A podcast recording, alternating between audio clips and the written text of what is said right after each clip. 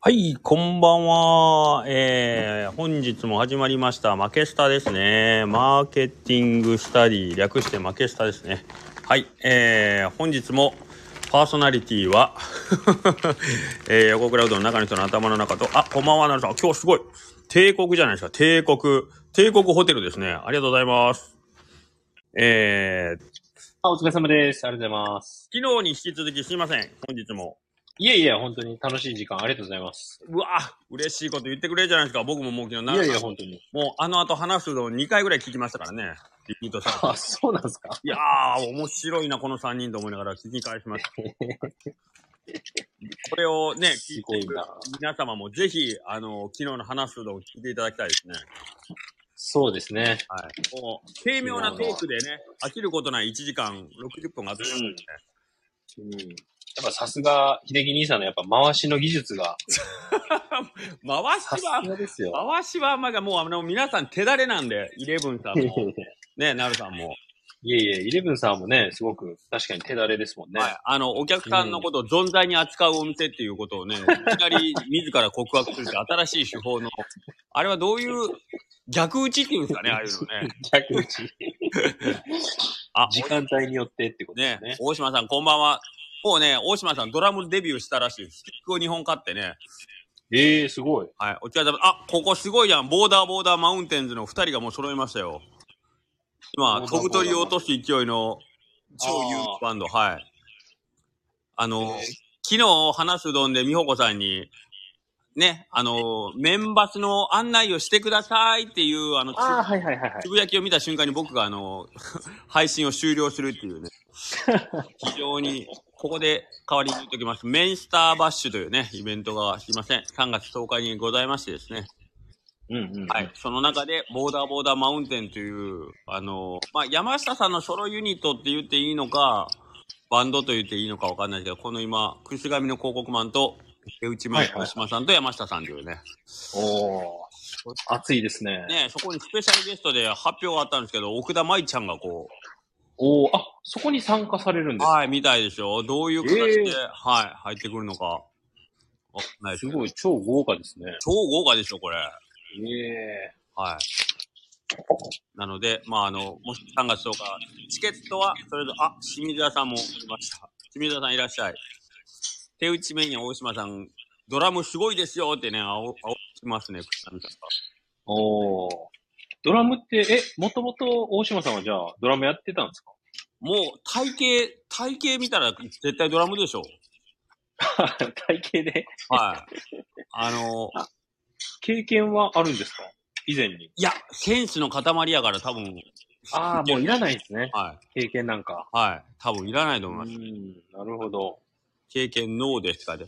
あの、大野君を見た ら、多分、もし野球やってたって言ったらキャッチャーって言われて、バンドやってたって言われたらドラムですかって言われると思いますね。ああ。はい。やっぱドラムはがっしりした人が多いんですかね。なんかイメージね、あんまり線は細いよりはどっちかというとやっぱりちょっとがっしり系の、マッチョタイプが。ええーちなみに僕はその、学生の時にバンドやってるって言ったら、絶対ドラムでしょって言われてたんですけど、はい。 大抵ドラムですか横倉さんって言われたんですけど、違うんですよね。ええー、あ、じゃあ学生の頃はさらにがっちりされてたいや、僕自分でがっちりしてた記憶が、うんち小柄なバンドやったんで、、ボあはい ボーカルもベースも身長125センチぐらいで、僕だけ170あったんで、多分、それでドラムって言われたんじゃないです かね。なるほど。はい。結構、小人、小人バンドだったんで。ええー、はい。あ、ちなみに、はい、はい。今日もテキストで行こうかなと思ったんですけど、今今週はちょっと塾長あれですかそうなんです。すいません。ちょっと、あの、バタバタで。全然大丈夫です、大丈夫です。かけておらず。まあ、まあ、あと来週2つアップしておきます。マジですか別にそんな そんな無理しなくても大丈夫ですけど。大丈夫です。はい。僕は何を書いたかをちょっと今思い出そうとしてるんですけど。 えーと、何でしたっけ僕もさっきパパッと。もう、やめちまえ、こんな企画って感じ ですね。 いやいやいやいや。書いては忘れ。素敵なことでしたよね書いた本には忘れるし、 別にね、テキストなくてもいいみたいなね。なんか、やめたらいいのに。あれ何だったっけあ、あ、えっ、ー、とね、あれ、情報発信についてってやつですね。もううやーん、なるほど、なるほど。あそう、新聞の話からってことえでっ、すね。と、そうそう。かいつまんで言うと、はいはいはいはそう、えっ、と、先週の日曜版みたいな四国新聞という地元のローカル新聞に、はい。なんか、新しい新コーナーみたいなので、老舗担保みたいなね、老舗の、えーお店を訪ねましたみたいな記事が載るようになったらしくて、そこに、まあ、取り上げていただいててですね。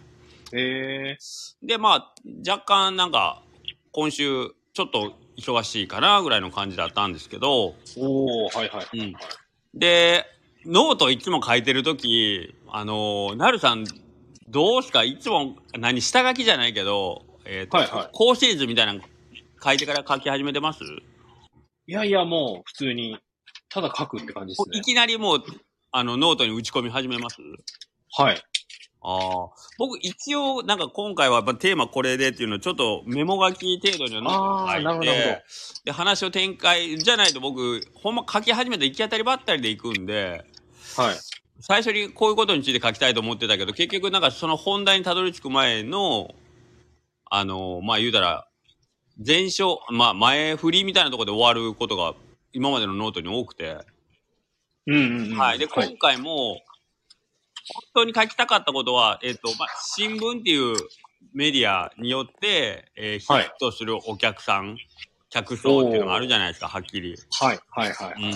まあそういうメディアによって、えっ、と、刺さる、そう、違うよね、的な話をこう展開していこうかなと思ったら、もうその前の前の前段階ぐらいで終わったんですけど、今回。はい。ああ、なるほど。はい。なので、ちょっとなんか、続きをまたどっかでか、毎週そう思ってるんですよ。毎毎週、ま、あのー本題に入る前に終わってて、続き書こう、続き書こうと思って、もうなんぼ100本ぐらい書いてますけど、全部続きが書いてないですね。いやー、面白いですそね。うやっぱ、あ、でもそうなりますよ。僕もなんか、続きはまた次回みたいなの書くんですけど、うん。いつも次回書いたことないですね、そういえば。意外と一週間早いんですよね。うん、早いです。 早いですよね。早いですね。はい。なので、なんか忘れるんですけど、まあ、とりあえず、その、新聞っていう雑誌って、まあ、基本マスじゃないですか。はいはいはい。で、えっと、まあ、かつての情報発信っていうのは、まあ、マスメディア、個人の情報発信って本当なんかね、うんうん、うん。なんか場がなかったというか、僕が知らないだけなのかもしれないけど、うん、な、ないですよね。ないですよね。うんうん。例えばローカルで、例えばガリ版でなんかね、壁新聞的なやつを発行してまして、でもそれが、よっぽどのことがない限り世間に、まあ、届くなんてこともないやろうし、うん、確かに。はい。なので、えっと、まあそういう、お、大きな、えーっと、枠に向かって情報発信できるのはもう特権階級の人たちだけだったっていうことうでんうんうん。そうですよね。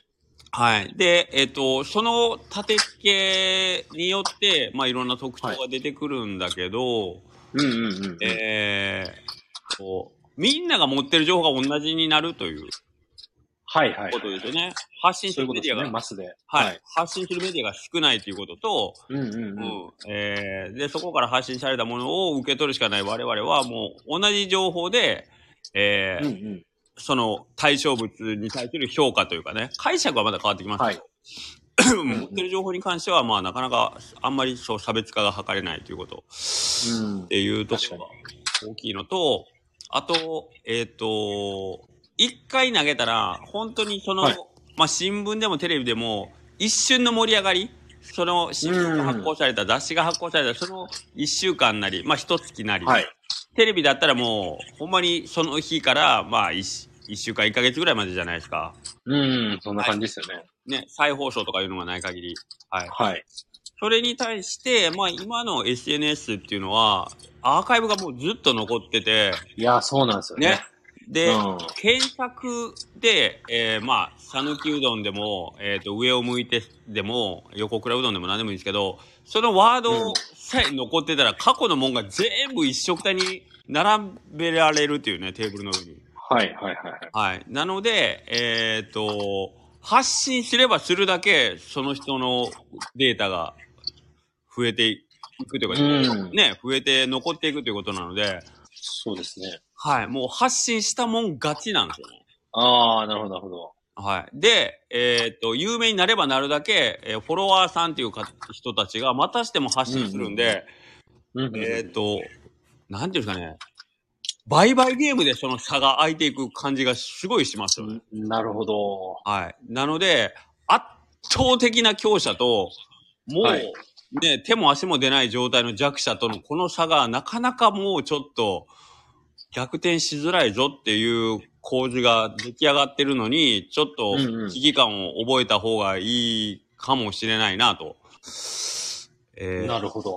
はい。もうそういう土俵に乗りませんってこう割り切って何かこう確固たるなんかこう世界観を作ってる人は別として、うん。うん、なんか飲食業界で、えっ、と、まあ、これから食っていきたいなと、ちょっと、まあ、ぼんやりというと言葉が悪いんですけど、うんうんうんね、ちょっとなんかこう、しっかりしたプランみたいなのを持ってななくて、SNS とかまあ、うんちょっと後にしよっかなぐらいの感じだと、はいはいはい。割とお後から追いつくのめちゃくちゃしんどくなるよみたいな。いやー、その通りですよね。ね、ありますよね。なんうんかうんはい。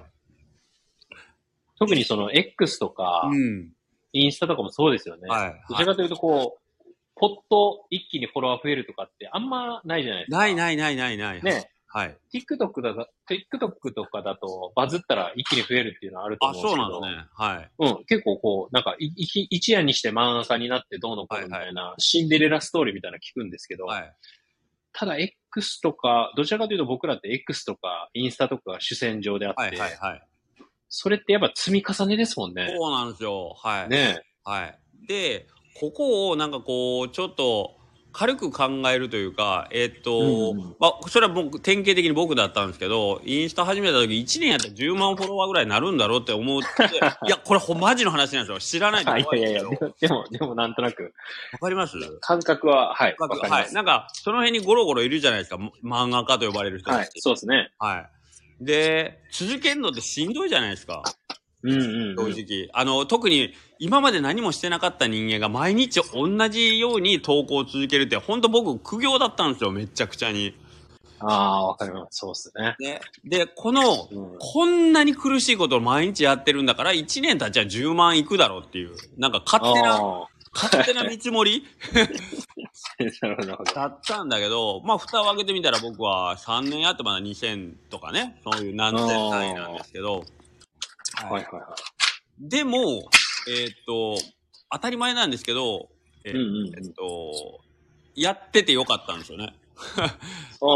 ああ、そうですよね。はい。で、えーっと、なんかインスタやって1000とか2000ぐらいだったら意味ないやんって思って、もうもしかしてやらないとか、ね。ああ、はいはいはい。え、3年毎日やって1000ですかそれだったらもうそんなしんどいことやんなくていいんじゃねとかって思うかもしれないけど、うんうんうん。これ実は数字だけじゃ、ね、そうですね。数字のね、大小ではわからないうんです。よね、その内内訳というか、どういう、いや、もうおっしゃる通りだと思いますね。だからそこの部分にやっぱりちょ、もう少しフォーカスをせないかんくて、うん。えー、2000人のフォロワーの中に、10万人のフォロワーを持ってる人が1人、ね、フォロワーさんにおったら、ああ、そういうことですよね。とかもあるるしね、あるしね。うんうんうんはい、あるし、確かに確かに。そうなんですよね。はい。なので、えっ、と、まあその辺の、んまあとにかく積み重ねが大事やんなんで、うん。うん。マスメディアのその一発逆でいきなり1回放送で100万人が見てくれましたとかっていうことはないけど、うんうんうん。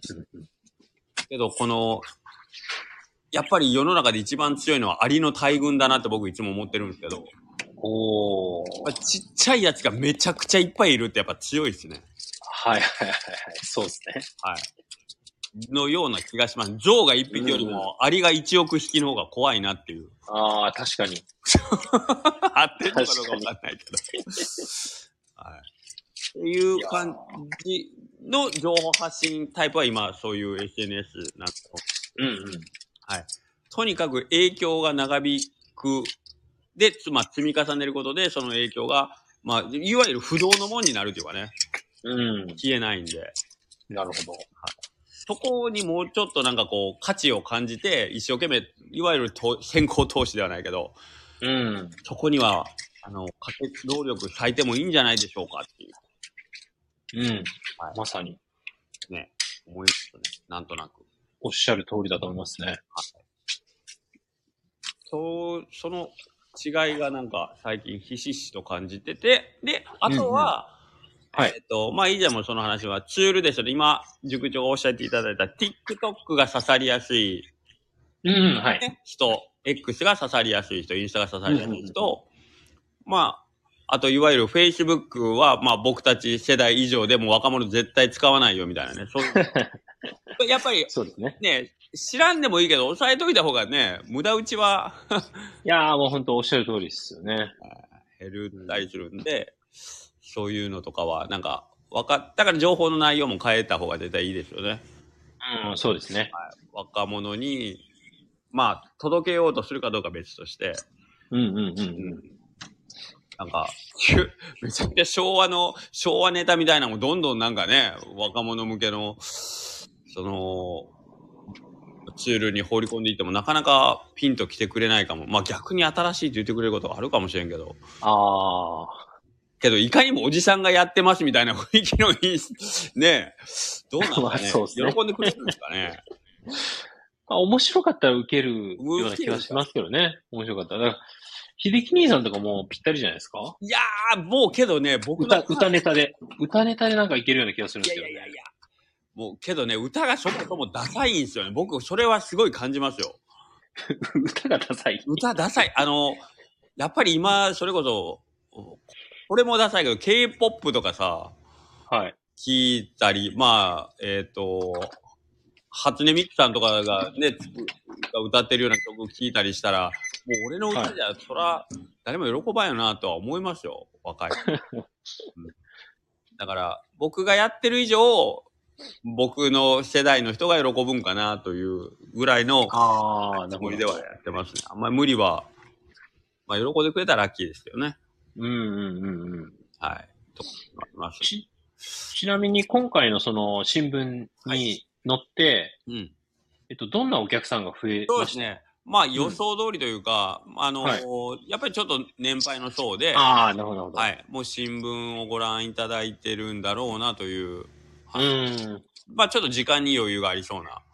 うんうんうん。ねで、やっぱりなんか老舗に興味を持っていただける年代は、やっぱその、僕らよりはやっぱりちょっと上の世代の方なのかなという気は、おーもともとしてますね。ええで、えーまあ、もう一つ、そのノートではそこまで僕は突っ込んで書きたかったことっていうのがもう一個あって、はい。その情報の発信によって、えーうんうんえっと、お客さんが受け止めたであろうイメージうーん。を、まあ、僕らはどこまでそこのイメージに応えていくのかなっていう話かな。うーん。ところが、まあ、まあまああって、まあ、うちが切り口で多く語られるのは老舗とかね、うーん、はい。まあ、切り口として多くて、えーただ、お店に来たら建物は確かに古いけど、おうどんとかメニューに関しては別にそんななんかこう、古い、あ、いかにも老舗ですねみたいな雰囲気ってあんまり残ってなくってですね。ああ。なので、記事をご覧になったお客さんが、うちに来た時のその満足度というかね、はい。はい、期待値に、期待に応えれてるのかどうかっていうところをいつも僕は、あのー疑問に思うというかね。ああ、どうなんでしょうね。いや、でも、そやっぱりこう、歴史は感じますよ。そうなんですかね。うん。僕も初めて行った時とかは、やっぱり、ああ、すごい立派な建物だなとかあ、、そうそう。だから、なんかいろいろ作りとかも、はい。だから、お手洗いも、はい。そこだけがまあ僕は今、よりどころとしてやってますんで、はああ、なるほど、なるほど。い。なかなか、えーそれ以外のね、うんう、ん。なんか、あしそれこそ僕が白川さんみたいに和装でちょんまげで売っておくのがやっぱ一番分かりやすくて喜んでくれるんかな と思ったりもしますけど、それもね、変でしょ。それも変なんですけど、でも面白いですよ ね。僕はやってないから。面白いっていうのも求めそうそう。だから僕ブランディングとしては、もしかしてなんかこう、ちぐはぐなんかなとは思ってますけどね。老舗。 まあ、別にトータル色で攻めた方がいいんかなと思ったことはないんですけど。はいはいはい。はい。でその辺は、あの、統一感を出そうとしてますあの、塾長は。たえっ、と、今回雑誌、なんとかの特集で、乗りますけど、上を向いてさん、みたいな、ってはい。言われた時に、あ、それちょっとうちの、なんていうかね、店の方向性とは違うんで、やめてください、みたいなことは言ったりしますああ、いや、言ったことないですね、まだ。ねえ。うん。ちなみになる、なるさんのお店が、こう、特集で、こう、取り上げられる時の、一番こう、フックになるキーワードっていつもどんな感じなんですかああ、でもどちらかというと、その、あれですね、その、今日も実は取材あったんですけおど、ーその、はいはい食べログマガジンっていうなんか、めちゃくちゃかっこいいマガジンじゃないですか、それ。はい、でも見たことないで しょ。多分誰も見たことないんじゃないかなとか思ったり、それは多分、あれ、語弊があると思うんですけど、はその食べログマガジンっていう雑誌、雑誌じゃないわ、ウェブ上のなんか食べログのウェブでなんかあるみたいで、い。はうん、でそういったところに刺さるのはやっぱこう、記者とかも結構調べてきてて、打ち立て切り立てとかってすごいですねとか、そうっす。そこがフックになってる気がしますね。そういったなんかこう、グルメで、い。 あなるほど。こう甘辛手帳とか、 はいはいはいはいはい。うん、なんかどちらかというとそう、専門誌的なとこはその打ち立て切り立てとかで、テレビとかだと、はい。なんていうんですかね、どっちかというとこう映える。あーじゃあ、肉みぞれ月見で行きましょうよとか。おーはいはい。な柏ざるで、柏手もなんか2色ついてるし、あ、これいいですね、とか。るほどね。なんかその辺がフックになってる気がしますね。まあ、基本的にはやっぱりもう、おうどんが、ってことだよね。おうどん。ああ、そうですね。ですよね。商品がもうピックアップでっていう。そうです、そうです。確か、あ、確かにそう、そういう観点でいけば、そうやってこう、老舗とか、なんかそういった感じではないですね、一度も。まあ、けど普通の飲食店はけど多分そうですよね。ないっすよね。ね。いや、けど、塾長のとこはけど、まあ、大阪でのナンバーワンっていうポジションもいやいやあるし、はいね、いやいやけど、それは、取材する側としてはそこ触れんわけにいかんというか、まあ、それがあるからこそね、来てるんで。ああ、そうかもしれないですね。あの、ただおみさんとお呼びしてるんですかね。ただおはいみさん、お、お手を振っていただいてありがとうございます。ああ、はい。初めてもお初にお目にかかるかもしれないですけど。はい、ありがとうございます。すいませたんだおみさんは。はい。え、ごめんなさい。ほんで、えっ、と、その時に商品以外、はいそのお店のコンセプトみたいなお話もやっぱりされるでしょああ、そうですね。塾長のところのコンセプトだけど、ほんまにうどんについても言及してますからね、コンセプトというか理念ね。あの、切り立て打ちまあ立そうですて。ねね。うんうんまあそこはブレてないな。うん。うん。そうですね。それ一番いいっすね。いやいや、はい、ありがとうござい ます。でも、なんか、この間、うん西野さんも言ってたんですけど、キングコングの西野さんが、はいいつかの放送、多分最近の放送だったと思うんですけど、はいやっぱりこう、AI 時代にう、ん。絶対に取って代われないものっていうのは、ええへえ。歴史であるって言ってたんですよね。うわうわ、これ来たな、時代が。そうです、そうです。いや、多分時代来ると思うんですよ。なんか、歴史って絶対無理じゃないですか。僕がじゃあ、ね、本当に60年間やってますとかでも嘘やんみたいな感じになる から。あ 嘘つそりゃそうよ。そりゃ今言ったらそりゃ無理。そうなんですけど、ただでも、絶対にそれって、なんて言うんでしょう。そこでしか戦えない土俵ってあるじゃないですか。ほんまっすね。僕らは絶対そこの位置に立てないし、まずその、老舗っていうところで特集組まれて、じゃあお声掛けがかかることもまずないっていう。まあそうですね。なんか逆にそんなのが増えてくるかもしれないですね。ああ。これから。歴史にフォーカスというか。ああ、なるほどね。ううんん。あと、石原明先生っていう、そはのい経営、経営し、はいはい経営コンサルタントっていう、はもう亡くなったんですけど、はい。その人も歴史はめっちゃ強いって言ってたんですよね。あ、そう歴なん史だ。がある、うん。歴史があるっていうことはすごく武器になるみたいなことをずっとおっしゃってて、そうか。ちょっ、ことこからなんか掛け算が、ね、ね。じゃあ生まれてくる。今、今後はちょっとじゃあ歴史にもちょっと重きを置いていかないから。なんか、老舗ってあんまり言いたくないんでしょうね。なんか言ってられてダメですね。 そうですね。せっかく誰も持ってない武器というか、ほんまっすね。違いですよね。ということで、梶川先生も来られたんで。あ、こんばんは。すいません。遅くなって。先生お疲れ様です。先生こんばんは。まあ、お疲れ様です。すいませおん疲。れ様です。今週もまた、樽を知るこれ結構難かったよ ね。むずかったですかむずいというか、樽を知ると、まあ、向上心の、うん。えー、まあ、そのバランスではないけど、どういうふうに、どんなふうに論旨を展開するんかなと思って、ちょっと、興味深く読ませてもらったの。うん。難しかったですね。書いててもやっぱ。うんあれは、結局、読んでても、最後、ちょっとよくわからなかったんやけど、ちょっともう濁したっすね。濁してるの。 なんかでも、カジカークの中では納得感うん。的な感じで終わってたけど、そうね濁したんですね。やっぱね樽を、樽を知れば向上心が生まれるっていうところが俺ちょっと、 むずいなっていう感じだったんやけど。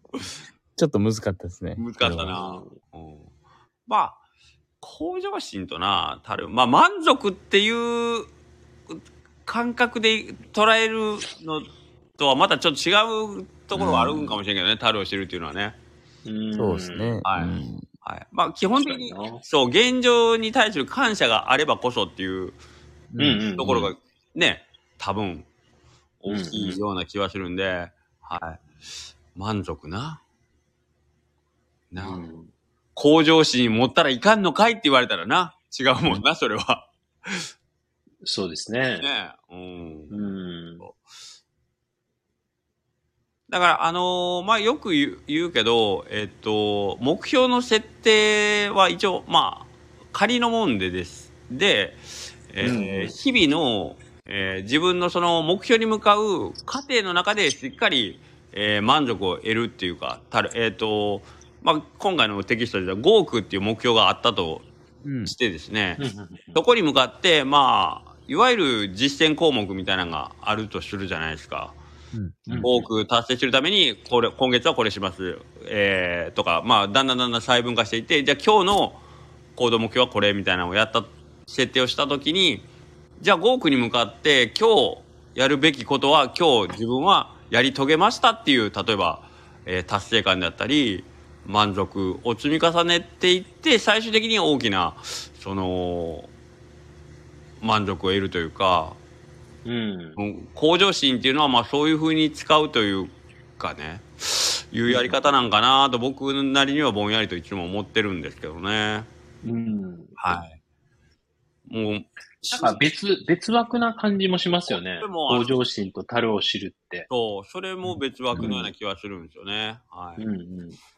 でその「樽を知る」の時の「樽」ってなんか幸福には3つのなんかこうなんていうのホルモンのなんていうかな幸福を感じる時にかあの分泌されるホルモンには3種類あるって言っててなんか塾長とかめっちゃ詳しそうですけどよくあの、はいはいはいお金を儲けたいとかうんうん。いいよか綺麗な人とお付き合いしたいとかっていうそういうなんかこう物欲性欲とかなんかそういう本に対するその達成感とか欲望っていうのがそのいわゆるドーパミンですよね気持ちいいみたいなっはい。ていうのがよくあってで基本なんかみんなが幸せになりたいって言った時はこのドーパミンが分泌されるような行為を求めて、えーまあお金をも儲けたいでもいいし、いい車に乗りたいとか、綺麗な人と結婚したいとか、なんかそういうちょっと、まあ俗っぽいうん。幸せを求めるんだけど、実は他にも、あの、セロトニンとかさ、オキシトシンとかっていう、はいはいはいはいね、ホルモンが分泌される状態も幸福な状態になってて、セロトニンは健康とか、うんうん自分の生命の維持に関する、えっ、と、まあ、本能の働きらしいんですけど、うん。うん、で、あとオキシトシンっていうのが人間関係とか、うんそういうところでなんか満足感を得た時に、なんかこう、は発生されるっていうのなんで、ドーパミン的なものを求める、えー欲望が多分その樽を知るで戒められてる欲望なんじゃないかなと僕は思ってるんですよね。おー。なんとなく。はい。はい。で、えっ、と、その向上心が実はそこに向かってんのかどうなんかっていうところをなんかこう、ちょっと深掘りすればいいかなと思ったんですけど、ちょっとあんまり僕も眠くなりすぎて 考えてないですけどね。ははは。なあだから、その樽を知るっていうのが、何をもってっていうことですよね。うんうん。うん多分人間の器を大きくしていくことに関してあのたるを知れとは多分言う言ってないんだろうなという気がすごくしますね。なんあかあ。それが多分さっき塾長が言ってたその分けて考えるというかなんかちょっとうん。あの区別というかっていうところになるのかなと。多分うんうんうん。カジカ君のもなんかそういうちょっとねうまく整合性が取れんよなという感じで書いてらっしゃったんで。うんうんうん。そうですね。ねえ、むずいよな。なるだっほどて、基本的難かにったっす自分がなんかこう、向上していくことって気持ちいいというか、楽しいことじゃないですか。そうですね。うんねえ、えっ、と、好奇心持って何かを調べて知識が増えたっていうのはやっぱ楽しいじゃないですか。た純粋に。うん。ね確かに。ねえ、それを使ってお金を儲けたいとか別にそういう気がなくても、うん、だから、それは絶対なんか人間として間違ったことではないような気がするしね。うん。それを追い求めていって不幸になるイメージもあんまりないしね。うんうんうんなんかそもそもこれを書いた理由は、うんなんか、まあ、ちょっと受け入れるっていう、今週かな。まあ受け入れるっていう言葉が、まあいろいろ出てきてて、うん。受け入れる。えっ、とまあ今日、えーあったことを、うんとか、まあ自分の悪いとこ、いいとこをうん受け入れて、うん。えーそれを、えー受け入れれなかった時にはやっぱ、いい方向にはいかないじゃないですか。まあねう。ん。だからなんかその辺が、多分、気になって、うんうん。出したって感じですね、多分。あの、最初の前振りではないけど、エピソード的には、なんか、もうちょっと梶川君的には、なんか、いろいろ、いろんなとこ行ってさ、美味しいもん食べに行くとか、研究とかまあまあしてるじゃん。そうですねで、知識欲も貪欲というか、なんか新しいことをどんどんなんかし、ね、あの、取り込もうとしてる。なんか、今のその自分の、あの、学習能力の高さというかさ、あの、学びを一生懸命やろうとしてる、その自分の 生き方にすごい疑問を感じさせてるんかな と。本当になったんかと思ったけど、そうじゃなかったよね。受け入れるの方なの。そうですね、受け入れるうんっていうことから多分始まったんかな。うーん。で、そっから、なんかあれもこれもってなってたら、やっぱ、まあなんかイライラもしやすいし、うん。だからそこでいろいろ話してて、うん。なんか樽を知るみたいなワードが出てきて、へえ。うん。そうですね、ちょっとぼやっとしか記憶があれなんですけど。え、それって誰かと喋っててそうなって、そういうことを。そうですね、なんか話してて、なんや、カジカ君、お前もっと受け入れろよみたい な。なんだうん。受け入れる。まあまあそんな感じですね、ちょっと。あ、へ自分の受け入れが、えー現実を受け入れるってことがちょっと弱かったから、え。へえ。なんかこう、自分がイライラしたりしたんだろうな、みたいな。うん。ああ。え、な、そんなになんか、 不満なことが毎日あんの なんだろう。いや、全然いいよ、真面目に。ちょっとごめん。あの、笑うつもりは全然ないけど。いやいや、うんうん。なんだろう。なんか。そうなんすごい最近は、まあ、この先々週とか、はいはい。あここ数回すごいなんか余裕がなくて気持ち的に。あ。へえ。そんな感じで、なんか、だったはずですね。うんうん。それはもう、スケジュール的にパツパツやからとかっていうことスケジュールであったり、なんうかんいうん。ろいろ考えることが多すぎて、あーへえ。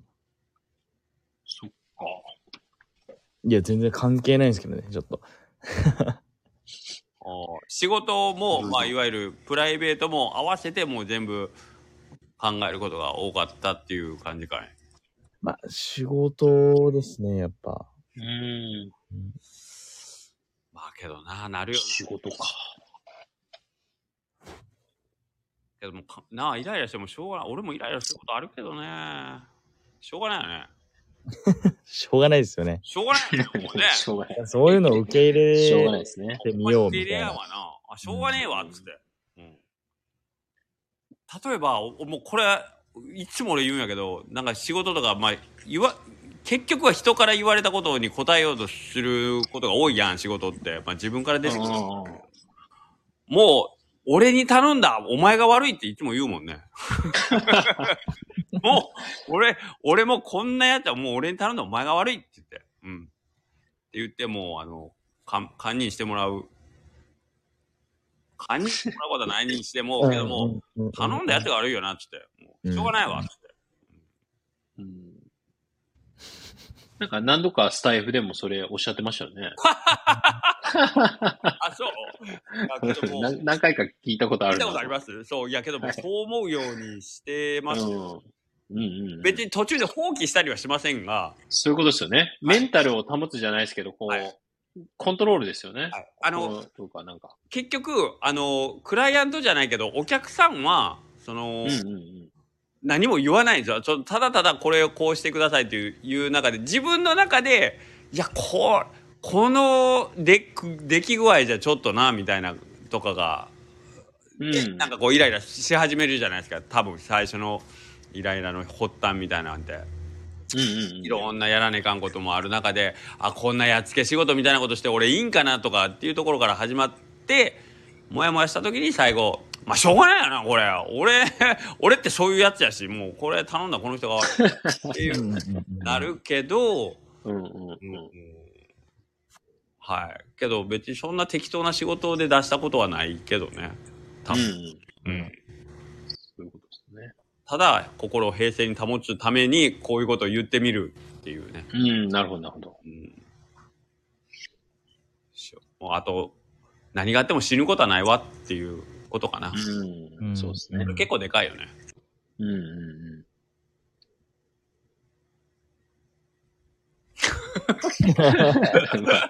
そうですよね。やっぱね、いろいろありますよねあるある。梶川君も。ね、梶川君がそのイライラしてるっていうのがほんま先週に引き続きちょっと俺はしなんかピンと本件なあら、そうですか。全然その怒ってる梶川君の映画浮かばんけんええうん、確かにあんまり浮かびにくいですよね。ねえ、うん梶川君が動いてる。うん。うん。まあなんかプライベートはもうほぼないっすね、やっぱ。うん。うん、もうゆっくりに見えるっすね、すべてうが。 んうん。クリアに見えるどう思いますなんかうどん屋さん、うんうんまあ、とはいえ回転をうんぶん回さないと厳しいじゃないですか。へいへい、うんへいへいなんかそれを、えー仕事でしさせてもらって、へいでいざ日常うんに変わったら、うんすごいなんかゆっくりに見えるってないですか、ゆっあくりね。どうですか塾長。あ。ああ、どうですかね。ゆっくり。うん、まあでも、バタバタな状況、お店回した後、日常に戻ったらゆっくり見える。と言われたら、ゆっくり見えるかもしれない です。あんまりでも、ゆっくりとは感じたことないかもしれないですね。うんうんゆっくりに見えて、それが、梶川君はイライラになったりするってこと、もっと早よせえやっていうことではう。なんい。いや、逆っすね。仕事がやっぱ、あ中が、あの、まあ、すぐに判断しないといけないじゃないですか。なんか、うんうん、なるパほッパッど。パッパはいッはといはい。パッパッパッパね。うん。 2分待たすのでもやっぱ厳しい時とかもやっぱ、あるねね、あるじゃないああ、なるほど、なるほど。そういうのを比べたら、なるほどなんか、まあそれをうんなんかもっと仕事に落とし込めたら、まあいいんだろうなっていうのはあるんですけど。うん。あけどそういう意味では僕も梶川君ほどもうその時間、まあ時間を気にはするけど、もうバタバタしない、もう。 多 分、梶川君ほど多分うち回転良くないというか、もう多分もう諦めてるな、最近。ああ、待たせてるっていう。うん。なんか、うんうんうん。それこそ数年前は、もういほんまに終わり、もうい1秒でもまか待たしたくないとかって思ってたけど、おうーん。もう最近はもうなんか、待ってって思うようになってしまったあ。あ、いいですね。あやっのぱ、なんか、あ、いいですかどうぞどうぞ。なんか本当にやっぱ、そういうことだなと思ってて、自分の中のルルールなんでしょうね。家事覚の中で、やっぱ2分待たせちゃダメだとうんか、うん多分お客さんとしてはもしかすると、あ、全然待ってられるよって思ってるかもしれないけど、やっぱ自分の中にルールを決めちゃってるから、うんうんうんそこにこう逸脱すると、はいちょっとなんか怒りの、そ怒りの針がそこに行っちゃうというか、う。ああ、そうですね。ね、うん、はいい。や、なんかその気持ちわかりますね。わかたるだ僕は、その、わかるというか、待たせるのは全然、あの、いいんですよ。ただ、うん。 1秒でも早く、この美味しいうどんを出したいっていう気気持ちはありますね。うんうんうん。要は、だから、そのために席をそこは回転させてほしいとか、あとは、もうほんと1秒でも早くお客さんのところに持っていくために、はいはいはい。効率よく動いてほしいっていう。はいはいはうん、っていうのはうんありますね。自分の中のルールとして。わかる。ねあの。待たす、待たすはあんまないかな。まあ、ま、もうど、うんうんうんどの道めっちゃ待たせてるんで、 僕。いやいや、けど、今の方は本当に、まさにその通りですよね。うんはい。うんうん。っていう形で、なんか、やっぱそれぞれにルールがあって、そうなんですよね。ね、そこのルールを手放していくっていうことが、多分、もっとこう、楽になるんだろうな、とかい思いや、ますそうねで。すよね。おっしゃる通りです。う。うんん、うん。そう。それって結局優先順位付けですよね。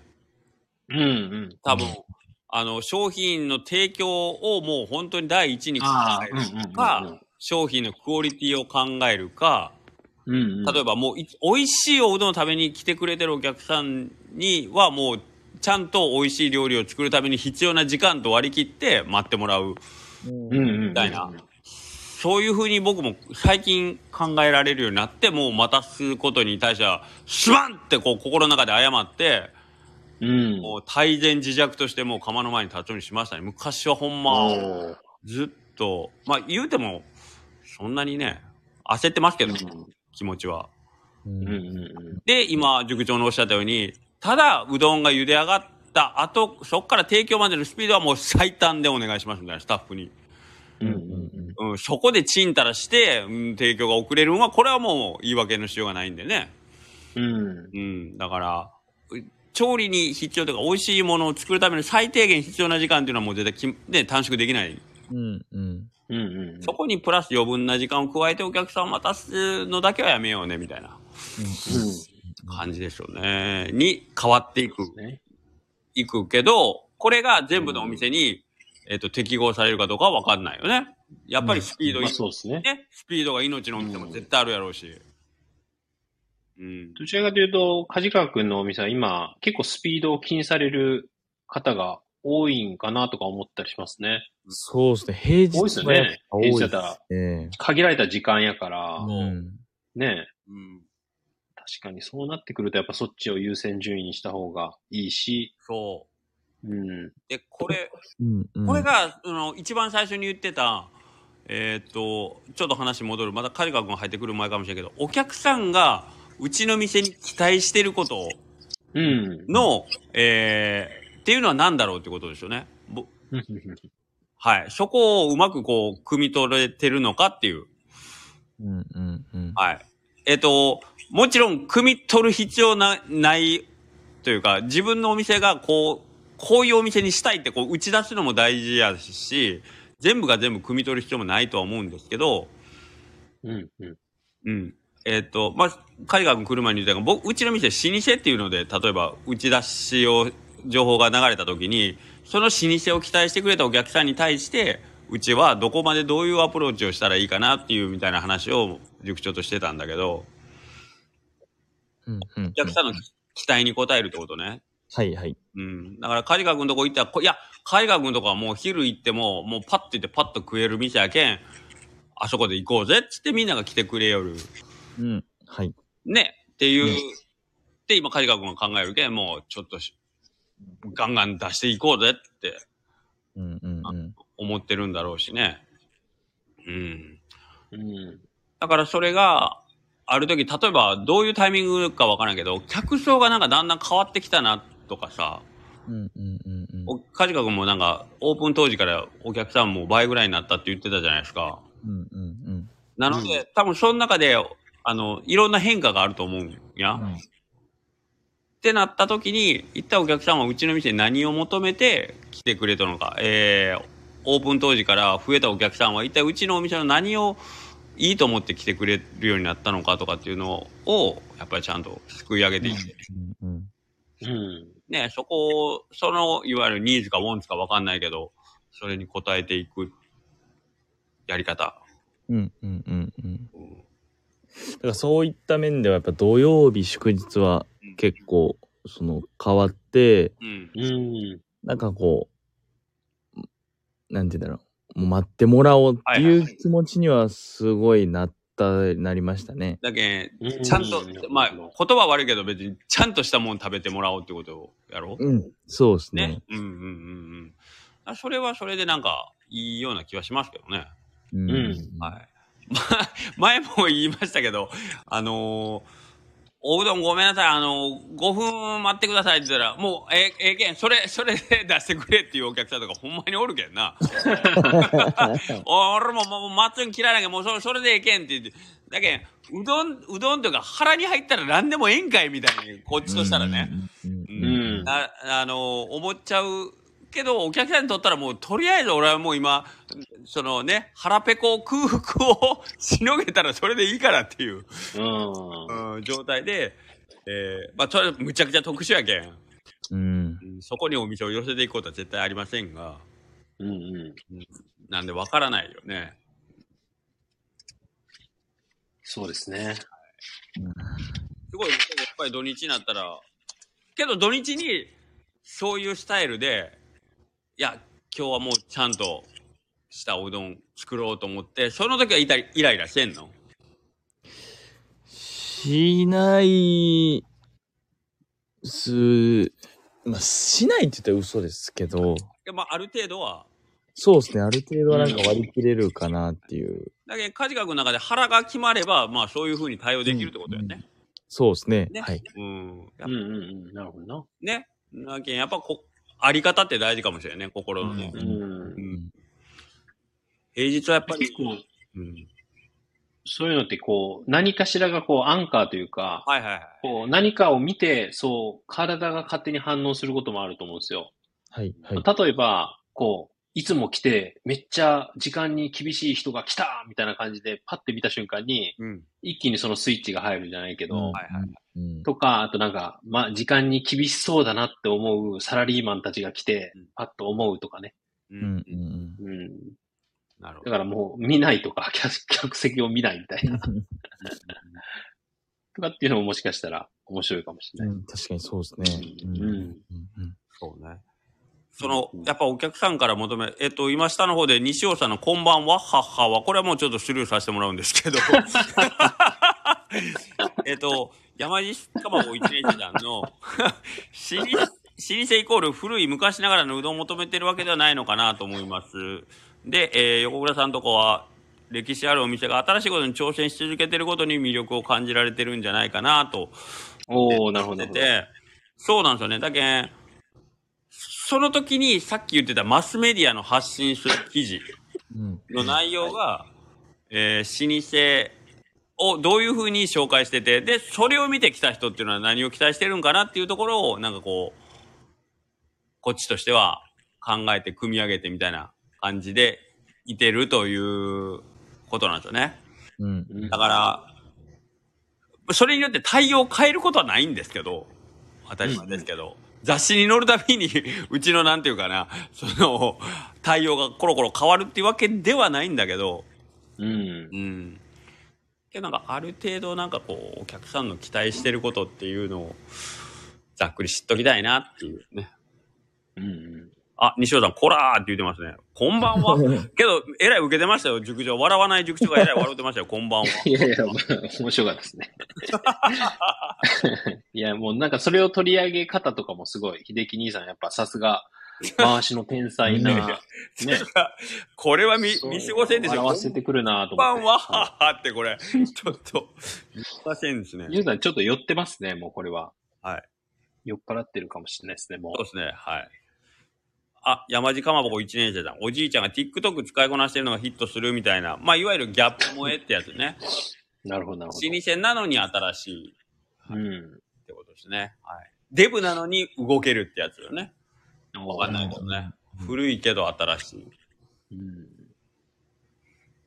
え、この、どうどうぞぞ。ごめんなさい、ごめんなさい。はい。あなんか、樽を知るっていうところで、うん。なんかさっきパッとこう思いついたというか、なんか思い出したことがあって、はい。なんか年収、こうなんか、あ年収と幸せの相関関係みたいなのを、はいはい。この間ちょっとなんか調べる機会があって、おっしゃってましたね。はいで。それ、うん、調べて、結局、その、700、日本人だと700万かな ?750 万以上とかだと、うんそのもうほとんど変わんないらしいんですよね。その1000万、2000万、はいはい3000は万いみたいな。うん。逆になんか2000万か3000万ぐらいから、どんどんどんどん幸福度って落ちていってるんですよ。はいはい。うん。で、ママックスが多分なんか1000何百万とかだったと思うんですけど、うんそんな感じで、結局、なんていうんですかね、どんどんどんどんお金持っちゃったら、不幸せになっていく人が多い傾向にあるみたいな。うん。うん結局ここも樽を知るなんかなとか思うんですよね。どんどんどんどんやっぱこう、ないものねだりじゃないけど、お金を持てば持つほど、もっと欲しい、もっと欲しいみたいな、うんなんかなっていく人って結構いるみたいな。はいはいうんうんっていうところでもなんか、樽を知るって大事だなってもう、思いましたね。そうなんですよ。もう話がね、どんどんあの、あの、前後くっついていきますけど、その、 渇望をしていく欲望っていうのが、それがやっぱりドーパミン的な、 ああ、はいはいはい。はいなるほど、なるほど。はい、んドーパミンが放出されると、やっぱりもっともっとに、うんうんうんその幸福。感、あの、結局持続しないんですよね。うんうんうん。す。ぐに現状に、あのー、なれるというか、うん、飽きちゃうってことですよね。悪い意味の樽を、樽を知ってしまうというかね。うん。うんうんそうなんですよね。その辺がね、うん、面白いですね。すべてがこう、今回はなんか見事に、一点に収縮していく感じが出ましたねうん。。そうですね。うん西尾さんのこんばんはっはっはのおかげじゃないですか、多分。確かに。これをなんかトレードマークにしてもいいかもしれないですね、 西尾さん。登場には、ああ、西尾さん来たみたいな、安心しますね。そうですね。うんは安心する。い。はい。伊藤さんで すね。あ、尾藤さんも、あ、尾藤さん違います。こんばんはじゃないですよ。こんばんは、はっはって書かないと。もう負け下での挨拶は、こんばんは、はっはにもう今日決定したんで。西尾さんがそういう風流れを作ってくれたんで。あれはい。まあまあ、えっ、と今回はまあ記事が、その、梶川君のやつね、結構難しかったんで、多分これ、ぜひ読ん、あ、ありがとうございます。尾藤さん。そうですね。こんばんはう皆さん呼んでもらいたいですよね。ぜひぜひ、あのーあと、まあ、過去のアーカイブもそこそこみんな溜まってるんで、もしよかったら、それなりになんか読み応えがあるというか、読んだら何かこう考えさせられるというかね、いうような気がしますんで、ももう一ついいですかどうぞ。そういえば思い出したんですけど、僕はあの、いつもこうセミナーとか受けてるんですけどい、で、その心理学のセミナーとかも受けてて、はいで、えっと、なんかワークがたまにあって、たまにというかこう、ある段階まで来たら、ある、ある段階まで来たらって言ったらなんかおかしいですけど、なんかあるんですよ。とりあえず理想の一日を考えてきてくださいっていうワークがあって、はい。で、20分間ぐらい、その、その辺街、街中、東京の街中とかブラブラして、はちょっと理想の一日考えてきてくださいみたいな感じのワークがあって、はうん。なんかそこで、僕最初の方は、なんかこう、タワマンに住んで、みたいな。パソコン、パソコンカタカタやって、みたいな。で、たまに上を向いて覗きに行って、とかって思ってたんですけど、はまあ、それもいいかもしれないけど、でもやっぱり現状に満足している人が、やっぱ本当に一番素敵だし、うん。幸せなことなんだよ、みたいなことを言われる、なんか言う、言うじゃないですけど、なんかそういった樽を知るっていうことを学ばせるワークっていうのをしたことがありますね。い。へえ。うん。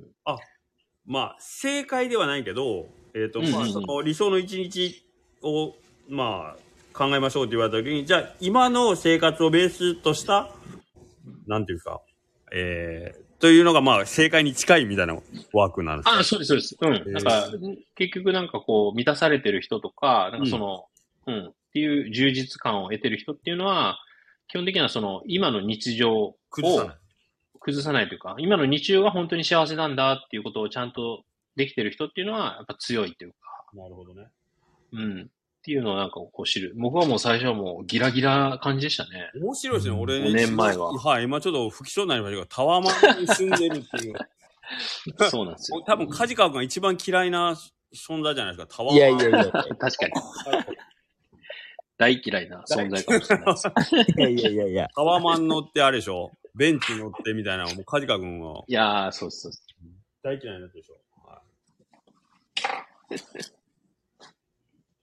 はい、理想の一日ね。なんかそう、けど、なんていうかね、時間の使い方というか、理想の一日のスケジュールみたいなのをいつも考えますよね。朝は、まあこう起きて、仕事は何時に終わって、で、こっうから、ね、ん。自分の時間も1時間か2時間取ってみたいなのは、あー、なるほど、なるそほど。うそういう一日のあり方を考えるけど、タワマン住んでとか、 あの、仕事が終わったらまず愛人の家に行ってとか、そういうのはあんまり考えた ことない。なんか逆に、そういうのを考えなきゃいけないのかなって思ってあ そうよね。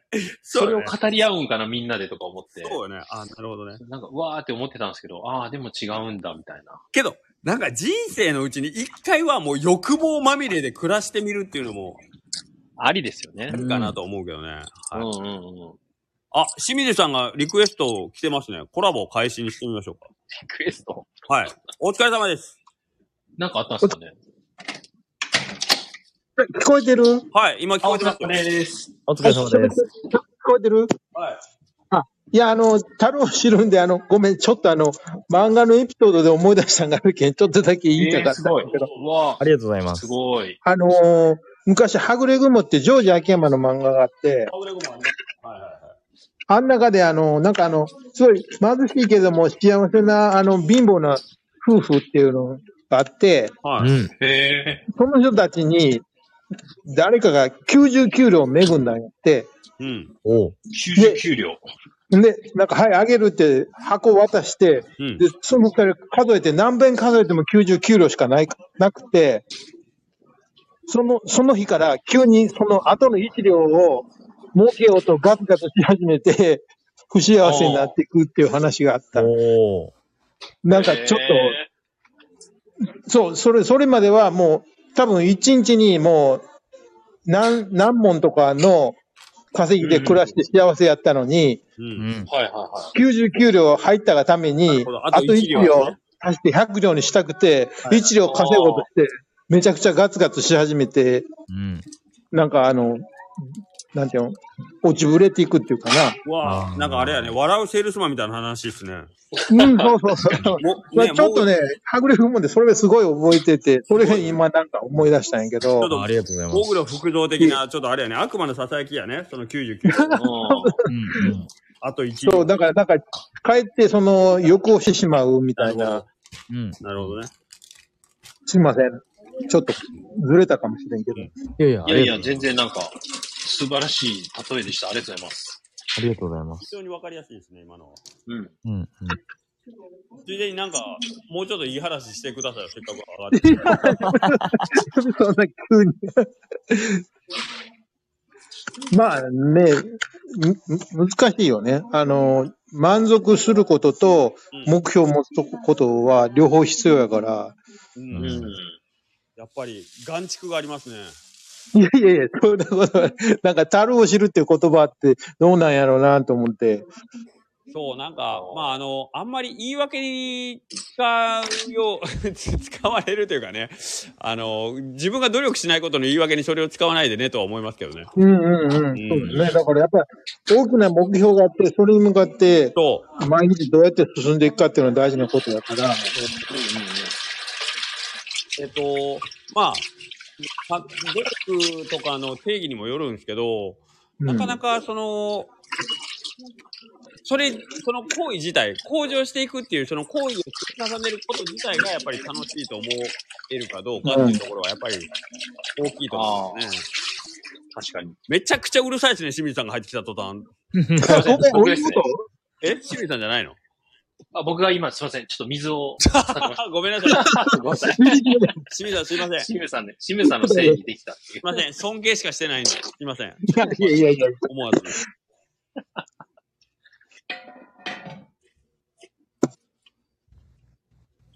清水さん、これ毎週聞いてくれてますいや、えっ、とね、たまたまその仕込み中にああ。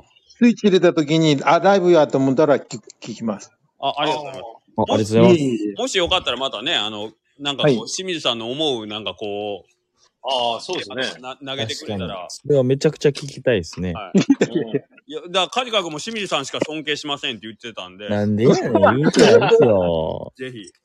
え、今の、今のなんでやねんのカジカ君、それは清水さんを尊敬してないっていうじ、ゃあ、違うんです。今のなんそうでな清ん水さんも、うんは、まあ、長老じゃないですか。あの、意味は飛んでるけど、長老。で、まあ、皆さまあん、古いだけやから。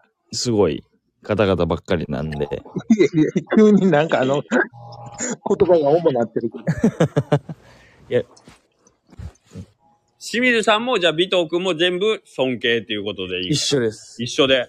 あ光り方が違うって思ってるんで。ああ。俺はもう清水さんだけを尊敬してる。よこんな嘘言うの はもで、ずっと、ずっと夜けど全然信用してくれんだけどね。なんでやろう。う、余分に落ちたとか言うもん。あ。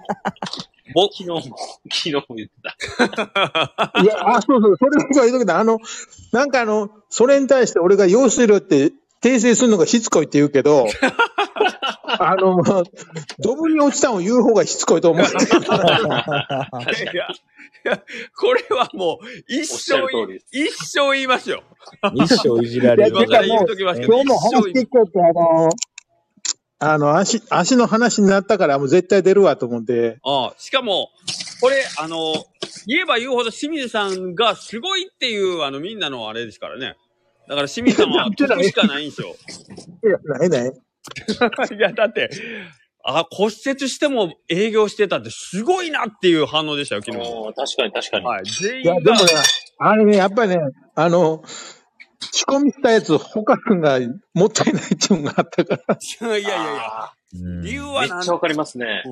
理由はなんであれけど、やっぱり営業したっていうのは、やっぱりみんな、尊敬しかしてなかしてなかったですね。うんうん。僕はあの、20キロのカレールー捨てたことありますから、うわぁ、ショッえクそんなことがあるんですか 気になりますね。 ?20 キロものカレーをしてるなんてことがあるんです かいい知っとるくせに、ほんま。いやいやいや、なぜ20キロものカレーを作ったんでしょうかと思って。 えっ、ー、と、まあ、あの、自分の思い込みですね。はい。いや、ほんま、その説は大変でしたね。 すいません、遅刻して。いえいえ、大丈夫です、大丈夫です。いえいや。まあ、いろいろあるんですよ、カジカ君、僕らも。だから、そんなね、樽を知らんで大丈夫です。もう、はちゃめちゃに暴れまくっていきましょう。確かに。うんうん。まだまだうん、カジカ君の年は、そんなん知る必要ないですよね。そうですねうんうん知る必要ないというか、うん。全然いいと思もうちょい欲望のままに。う。もう全然、そうじゃないと多分、そうそう。欲望って必要っすよね。そうですね一。応うんうん。必要。足らないものを埋めるために何がいるかを考えていくのが大事なことやから。ううんうんん。おー、素晴らしいっす。すごい。俺なんかだってま、まだまだ足らんわと思ってるからね。うん、そうですね。全然足りてない、全部。何にも足らんわ。まあ、ただ、あるもんには感謝はね、やっぱりしない。うん僕あ、はそ、れは大事です、あ、そうですねは、いそうですね。うんうんうん。さっきも言われたけど、やっぱり僕はその、あるものをもらって、こういう、本当にさっきの塾長が言う、かけがえのない歴史っていう遺産をもらっとるけど、やっぱりそこに対する自覚っていうのは僕はやっぱ薄いんですよね。あそういうところでもやっぱり、我が身にこう、翻って考えると、やっぱり感謝足らんなとは思いますね。はい。感謝です。感謝ですね。感謝です。はい。じゃあ、明日もみんな一日上を向いていきますか。頑張りましょう。はい。すいません、突然。最後、じゃあ、あの、塾長、はい。あの、本家の上を、明日も元気に上を向いて、わかりましたいただいていいですかはい、それで終わりじまゃすあ。、はい僕が、明日も元気にって言ったら、上を向いてって言ってもらっていいですかそんな元気よく終わったいきます、じゃあ。あの、リスナーの皆さんもあ、一そ緒うでにすどうぞ。ね。 ぜひ言ってほしいですね。はい。いきます。明日も元気に上を向いて上を向いてありがとうありがとうございました ありがとうございます。あーありがとうございます。すいませんあ。りがとうございました。